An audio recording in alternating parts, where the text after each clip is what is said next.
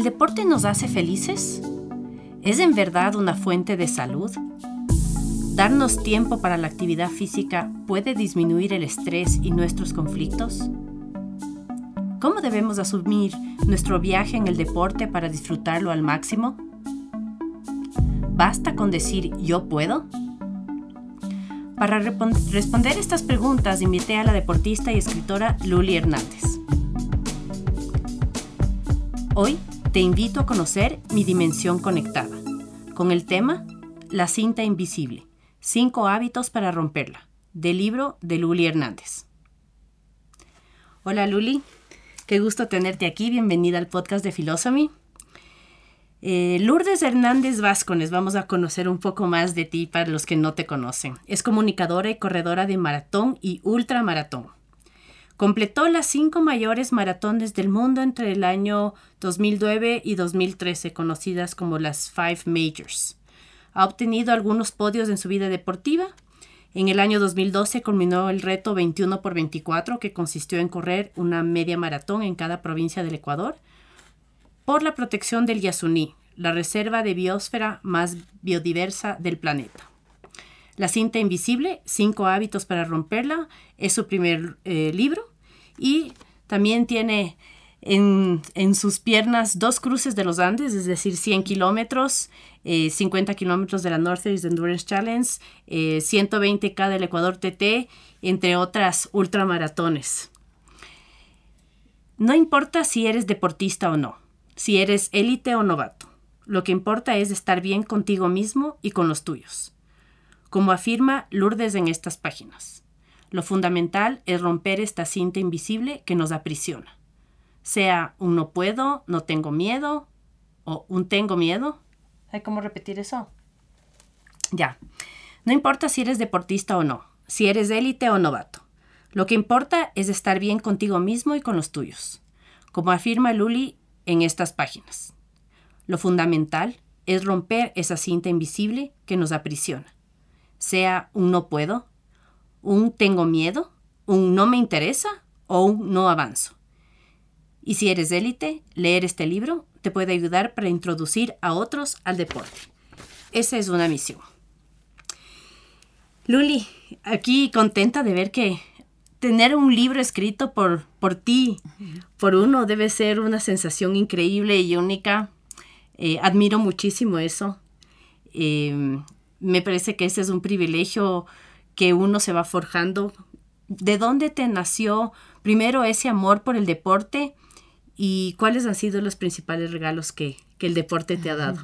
Gracias, Mariluz, gracias a los oyentes. A ver, yo creo que me nació cuando era chiquita. Yo digo en el libro, uno se va haciendo en la casa. Y mi mamá nos llevaba cada fin de semana a la hacienda y ahí nos soltaba. Entonces íbamos a correr, a treparnos a los árboles y todo eso.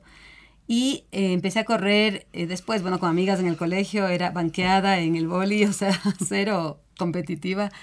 Pero poco a poco fui como metiéndome en gimnasio, empecé a hacer eh, squash. Yo creo que todo eso me iba interesando dentro de la vida del deporte. Y la Soledad Arquea, que fue, no sé si le conoces, es, eh, bueno, una deportista antigua, super pilas. Ella fue mi sensei porque me obligó, es 10 años menor que mí, y me dijo, tú y yo vamos a correr las últimas noticias. Entonces ahí nació esta parte ya más profesional, bueno, semi-profesional diría yo. Y bueno, tú me dices qué beneficios o qué alegrías me ha dado es que son millones. No solamente es mantenerte fit, que a la final eso es como una obligación cuando tienes un cuerpo con el que andamos todos, es una obligación de todos cuidarlo. Em, pero es llenarte de amigos, es tener una ilusión porque te pones metas y eso te hace vivir experiencias increíbles, te hace viajar. Em, y después das muy buen ejemplo a tus hijos, eh, a tu esposo, a tus familiares y amigos. Creo que son un montón de beneficios. Claro, eso es lo que vamos recolectando a medida que vamos haciendo deporte. Pero, ¿cuál fue tu limitación inicial? Te dijeron, corramos las últimas noticias, dijiste, bueno, o cuánto tiempo te demoraste, te entrenaste, te preparaste. Tenía un terror, o sea, había oído varios años antes, creo que todos hemos oído la última, y le veía como una cosa imposible. Y ya que ella me obligó, dije, bueno, pero si es que me atrevo, digamos. Entonces empezamos a entrenar despacito, íbamos a mediodía en la mitad del trabajo, salíamos a la Carolina, corríamos, nos bañábamos en la casa de ella y seguíamos trabajando. Eh, llegó el momento, ya me di cuenta que correr es rico y que puedes ir fluyendo despacito y que de pronto es algo tan natural. Eh, pero llegó el día de la carrera y la noche anterior me acuerdo que le decía a mi esposo, acompáñame un ratito a correr por el barrio, porque siento que no voy a poder mañana, que voy a estar paralizada. Y él, como tampoco sabía mucho del tema, me acompañó y creo que corrí unos tres kilómetros la noche anterior. Aparte había comido horrores de pasta toda la semana, o sea, todo un error tras error tras error. Y llegué a la carrera temblando, me lancé, empecé a sentirlo rico, obviamente viendo mi tiempo, que no me acelere. Y, llegué, entré al estadio llorando, no podía creer. Y hasta ahora me emociono, la verdad. Y bueno, al día siguiente me estaba muriendo del dolor de las pestañas, la punta del pie, todo. Pero como siempre, no sé si tú también te habrá pasado, que dices, nunca más, esta cosa es una salvajada. Pero qué va, en una semana estaba sana y buena y me sentía más fuerte que nunca, más feliz y seguí adelante. ¿Y cómo traducirías tú ese, ese proceso de avanzar a fijarte en metas más grandes? Porque podías haberte quedado corriendo las últimas noticias 15 kilómetros, pero no, no te quedaste contenta con eso y luego fuiste a la maratón. Y luego de la maratón, las ultramaratones, que eso ya es, creo que un desafío de pocos. Eh, ¿Qué crees tú que es lo que te hizo replantearte nuevos objetivos cada vez mayores? Sí me he preguntado yo de qué depende y creo que es mucho el hecho de haber logrado algo, ¿no? Entonces, pues dices un poquito más, un poquito más, un poquito más. Pero además el cuerpo es tan generoso que empiezas a correr, diga, dices un día, bueno, veamos la 21K que, que hacías justamente y empiezas a correr y puedes, entonces es maravilloso. Pero además creo que también es los amigos que te impulsan. Creo que todo el mundo necesita alguien que les lleve y eso yo he estado analizando en el libro. No solamente es leer un libro, llenarte de yo que sé, pues lo que ves en televisión, eh, de ideas y de frases maravillosas y de tener por dentro una cantidad de ilusiones, es alguien que te jale. Yo creo que eso es importantísimo. El apoyo, el trabajo de equipo, ¿no? Ahora yendo al tema de, de, tu última carrera, que es justamente lanzar el libro, yo creo que eso es, es un proyecto lindísimo. ¿Cómo nace el libro de La cinta invisible y por qué lo escribiste? Ya, creo que... y creo que tengo un millón de preguntas más, pero vamos con eso. Eh, cuando estás eh, haciendo todas estas cosas, cuentas, ¿no? Cuentas mucho. Yo soy de las que escribe reseñas y recomiendo en el libro, escriban su reseña porque luego le leen a su hijo o ustedes mismos se leen y dicen, cierto que yo pude hacer esto. Entonces te ayuda a impulsarte la siguiente vez. Em, y después me sentía con una como obligación. Decía, tengo que contar más y y cuentas la verdad en unos pequeños espacios en, tu Instagram y eso, pero dices como que un libro es una cosa que la gente agarra y se queda y le subraya y eso. Entonces, pero ¿cuándo me voy a animar? Y hace años yo había escrito una novela y no me atreví a lanzar. Yo soy comunicadora, entonces mi trabajo es mucho escribir. Hago unas revistas, hago algunas cosas dentro de mi trabajo. Entonces me es fácil expresarme y eso por escrito, pero eh, no me atreví y, y lo que alguien me dijo es cuando no lances un libro, bótale a la chimenea porque va a perseguirte. Y en verdad ya lo boté. no a la chimenea, pero por ahí anda. Eh, entonces, esta vez dije, no, si es que me voy a lanzar y me pongo en esa decisión, tengo que hacerlo. Entonces, en el 2017 comencé un poco ideas y cosas y, y, arranqué. Dos años. Dos años, sí. Y el último sí fue más apresurado porque ya me puso un poco el estate quieto el editor. yo le conté y me dijo, a ver, si vas a mandarme así frasecitas y borradores, no así no es la cosa, mándame todo el paquete. Y juntos lo vamos trabajando, pero no puedes darme cosas sueltas. Eso me apresuró. Ah, pero y fue una cinta invisible que tuve que romper. Claro, claro, por eso digo, por eso te digo que eso es, eso es cuenta también como, son como digo yo, como carreras o como hijos. claro, cada cosa tiene. Y no le vemos y creemos que, por Dios, o sea, yo soy machísima y lo voy a hacer, pero de pronto llegas a un punto y hay una cosa, una barrera que no puedo pasar y regresas y piensas y sueñas y, tratas otra vez de pasar y dices, no, no, qué miedo, qué va, qué papelón o cosas de esas. Claro. ¿Cómo voy a poder nadar yo que soy inútil en eso? Por ejemplo, para mí es mi nuevo reto. hasta que un día dices, no, tengo que romper esa brecha, esa, o cruzar la brecha o romper esa barrera invisible que está ahí, que no me deja pasar. Que todos la tenemos. Y para escoger esos cinco hábitos, que justo le estaba revisando antes de, claro que todos tienen que leer el libro, pero estábamos hablando, veo cinco hábitos que son realmente básicos, pero ¿cómo escogiste esos como los principales? Porque puede haber otros hábitos, sí. Sí, creo que son los que me afectan a mí. Principalmente. es un tema, ya. Es algo bien personal. Por eso es que cada uno de los capítulos, que es en realidad cada uno de los hábitos cuenta una historia. Exacto, para, bueno, como para ilustrar lo que estoy diciendo, también para hacerle más fluido al libro. Pero además, eh, estos hábitos, a mí toda la vida me había preocupado el hecho de que la gente tiene taras mentales con el tema de la edad. Yo tengo una hermana que un día me dijo, no, yo escribí una carta, me invitaron a Londres a una paseo alucinante y no voy a ir porque tengo ya 50 años. Y les dije que a mí salvajadas no quiero y que no sé qué. Entonces yo tenía en ese entonces unos 17 menos y dije, claro, a los 50 seguramente debes estar así, completamente anquilostada, incapaz de, de hacer un paseo en Londres, todo pagado, Dios mío. Pobrecita. Bueno, qué tontera, qué barra. ¿Te imaginas qué barrera tan grande tenía en su cabeza? Y claro, eh, pasó el tiempo y me empecé a dar cuenta que todo está dentro, que, y en el libro cuento que cuando cumplí 50 dije, a ver, tengo que parar, eh, me va a pasar algo, estoy al borde del colapso, y te das cuenta que no hay tal, que todo está en la cabeza. Y por eso propongo, evita de pensar en la edad y escoge una edad que te guste. Claro, solo vamos a revisar los hábitos. Ya no vamos a contar todo. No, no, no, no. Pero primero justo hablas de la edad. Sí. Que es este, este tema que estabas diciendo, olvídate de la edad. eh, el tema del vicio, que suena interesante, porque todo me dice, ay, qué vicioso este. claro, sí nos dicen viciosos. Claro, los viciosos, pero preferimos tener este vicio a, otros. Porque a vicios hay lo que quiera. Sí. Y este es un vicio, mientras se lo maneja bastante bien, es, es, bastante saludable. Sí, sí, sí. Yo no creo que, hay que ser tan intensos, por ejemplo, con la familia, porque le puedes. ese es el prejuicio que puede haber, ¿no? El, el ensimismarse mucho, enfocarse en este, en este vicio, justificando que es un buen, un buen vicio. Y, luego hinchas a todo el mundo. claro. Entonces ya después se vuelve un perjuicio. claro. No, yo creo que hay que solamente hablar de correr, correr, correr con los amigos corredores, porque si no, los demás no van a entender. Pero ¿a qué me refiero yo ahí? No solamente es a correr, por Dios, sino que cualquier persona del mundo tiene que pensar que su principal trabajo es cuidar su cuerpo más allá del trabajo que tenga, porque además ese cuidar su cuerpo le va a ayudar en el trabajo que tiene. Claro. Entonces, ese vicio es importantísimo en el sentido de que cada mañana salgas, mañana o de tarde, o mediodía como me tocaba a mí, salgas, salgas, salgas a sudar, a sacar lo que puedas de adentro y a cuidar tu cuerpo, porque de esa manera se lo cuida. Así es. El tercero, bueno, justamente eso, oye a tu cuerpo y sánalo. Claro, es, es honrar la máquina la máquina perfecta en la que nos movemos, en la que cumplimos nuestros sueños y, escucharle, ¿no? Pero la única forma de escucharle es cuando tienes una conexión interna importante.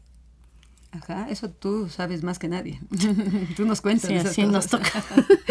es verdad, yo ahí lo que propongo es, recién hablo de comida en ese, en ese punto. Antes no he hablado de comida porque creo que mucha gente tiene el trauma de las dietas y que me van a tener muerto de hambre. Y no hay tal. Ahí lo que yo propongo es que cuando ya eres este vicioso que sales cada mañana y que te preocupas de, sudar y de sacarle un poco el, jugo a tu cuerpo, empieza a querer comer mejor porque va a tener mejor energía. Y además a sentir, a ver, hoy día me conviene Sí, proteína, entonces me voy a pegar un pollo si es que te gusta, o en mi caso soy vegetariana, entonces no como eso, pero me puedo pegar unos huevos o alguna cosa así y sentirle a tu cuerpo y vivir por dentro, que es lo que realmente necesitas, ¿no? Claro, a veces uno dice, es que necesito esto, quiero comerme alguna cosa. Sí, es por algo, es porque el cuerpo te está pidiendo. Y justo ahí eh, hablas de la maratón de Boston, que yo no sabía que en ese año es la, la maratón que yo corrí, la segunda y última maratón que corrí. solo, solo, o sea, claro, en, en el Ironman sí, pero la maratón sola es durísima, por eso yo les admiro un montón a los que son corredores y corredores porque porque es duro, o sea, el solo correr es un es un desgaste fuerte para el cuerpo y es duro, o sea, la cabeza que uno tiene que tener pues salir con 40 mil personas al tiempo y sobrevivirles es.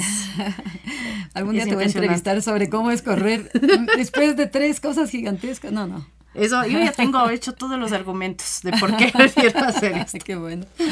En el hábito 4 vemos el aléjate de los médicos.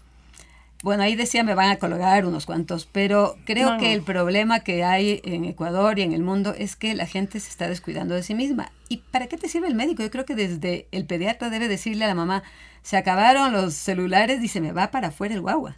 Como todos nosotros nos criamos, como debe ser, porque eso es del ser natural. Venimos, yo digo, no de un ángel, sino del alga. Y después del alga, del perrito, del mono, del, yo qué sé, de un animal. Entonces el animal no puede estar encerrado. Y progresivamente los médicos se han ido olvidando de eso y solamente cuando llega la persona enferma con hipertensión, diabetes, etcétera, ahí le dicen, ¿usted está caminando? ¿Cuánto camina? Haga 30 minutos diarios cuando eso debe haberle dicho como prevención. Entonces ahí hay una falla muy grande. Y después también mi propia experiencia y cuento ahí, no, no puedo generalizar, pero aparte de que las estadísticas sí generalizan que el problema es dramático, ¿no? Pero eh, a mí me pasó mucho que, que, había médicos que me decían, no, usted ya no puede correr, o usted ya no puede, ya suspenda nomás, o yo qué sé. Y, y otros, en cambio, mi, mi, mi deportólogo me decía, a ver, estás aquí y puedes llegar mucho más lejos. Y no importó nunca ni la edad ni nada. Y eso es lo que tiene que hacer un médico, ¿no? O un deportólogo, alguien que te, te haga soñar. Claro, por eso es tan importante, claro, y es, ir de la mano en pensar en una medicina preventiva, no esperar a enfermarse, no esperar a sentirse mal, sino más bien estar todo el tiempo chequeándole al cuerpo, a ver si está rindiendo bien, si está funcionando bien, si todas sus variables están correctas, para ponerle atención y también, bueno, lo que hablamos antes, antes de escucharle al cuerpo, ¿no? Entonces, Estoy totalmente de acuerdo con el, el de los médicos. Ojalá todos podamos estar así porque en realidad... Y si llega el momento de la enfermedad, pues estaremos prestos a, curarnos, justamente porque hemos sido disciplinados. Pero antes es, es, responsabilidad de uno esto de curarse. De acuerdo. Y el último hábito dice, no pares de explorar. Eso va con mi dimensión buscadora total, que es el tema de estar todo el tiempo cuestionándose y viendo qué más se puede hacer. Y creo que eso, justamente ese hábito es el que te llevó a ti de correr las últimas noticias a, a una ultramaratón de 120 kilómetros. Debe ser porque es como una inquietud que tenemos dentro, ¿no? Y que hay que oírle también. O sea, ¿cuántos dicen, a ver, no estoy contento en lo que estoy haciendo? Pues empiecen a investigar qué es lo que les puede disparar. Claro. ¿por dónde? ¿Por dónde puedo? Y lo que te nace por ahí anda. Es como que alguien te guía o algo te guía y te vas por ahí, ¿no? Claro, es saber escucharse. El diálogo interno a veces es, es el mejor diálogo que hay, el más sabio. Todas las respuestas están dentro de nosotros finalmente. Sí. Así es. Entonces, las personas que tengan que leer este libro, yo creo que todo el mundo tiene que leer este libro porque, como dijimos, todos tenemos esa cinta invisible que debemos romper, si es por un lado o por otro. Eh, si es eh, en cualquier faceta de nuestra vida tenemos algo que vemos de ahí y que nos creemos que no somos capaces de vencer. ¿Qué van a encontrar estas personas en estas páginas? De lo que he oído, me llaman y me dicen, ya estoy comenzando a caminar. Estaba con principios de diabetes y estoy dejando y no sé qué. Entonces eso para mí es una satisfacción porque digo, es el objetivo principal del libro, ¿no? Otros me dicen, gente que corre, que está todo el tiempo, me dice, ve, me ha puesto las pilas, eh, además estoy contagiando a alguien, le presté a mi hijo el libro, ya me quitó mi mujer, cosas así. Entonces creo que hay una buena acogida y sí les invito a leer porque fue hecho de corazón, o sea, para que todos estos 20 años de correr se plasmen en algo que sirva para los demás, para que eh, agarren y, comiencen a, vivir esa vida maravillosa que es la de salir, correr si es que quieren caminar, pues nadar, hacer lo que quieran, como dice mi entrenador, vas caminando por ahí, encuentras una laguna, te metes, no sé cómo sales, vas allá, pisas un charco, o sea, también hay que explorar en ese sentido, salir, salir, salir, y qué mejor que con los hijos, con tu perro, con la familia. Exacto. Y después viene toda la reseña del reto 21 por 24, que creo que es un regalo generosísimo que le hiciste al planeta tú en el año 2013. Sí. Y que, y que, ¿en qué quedó eso? O sea, ahora ya... ver, creo que algo se sembró. Yo me acuerdo que después de eso, no sé si tendrá relación, pero llegaron los Días Unidos, llegaron Acción por el Clima, o sea, salieron un montón de como de gente. ¿Será o no será? En todo caso, me sumé a esta corriente de proteger el planeta. Em, ahora más que nunca tú ves lo que está pasando y cómo todos somos responsables de cuidarlo. en ese momento a mí me daba pena que, que, no se oiga esa voz de que dejar el petróleo bajo tierra y que se protege el Yasuní, que es una cosa de 900 mil kilómetros, que por Dios no es tan grande y que está con la mayor biodiversidad del mundo y que todo el mundo debería proteger. Entonces me parecía lógico y dije, a ver, si Ecuador no está enterado, enterémosle. Y como me encantaba correr, me fui por todas las provincias contándoles. y, y, en todo sitio me encontraba con corredores y hacíamos esta carrera de 21 kilómetros, que más que una carrera era un recorrido.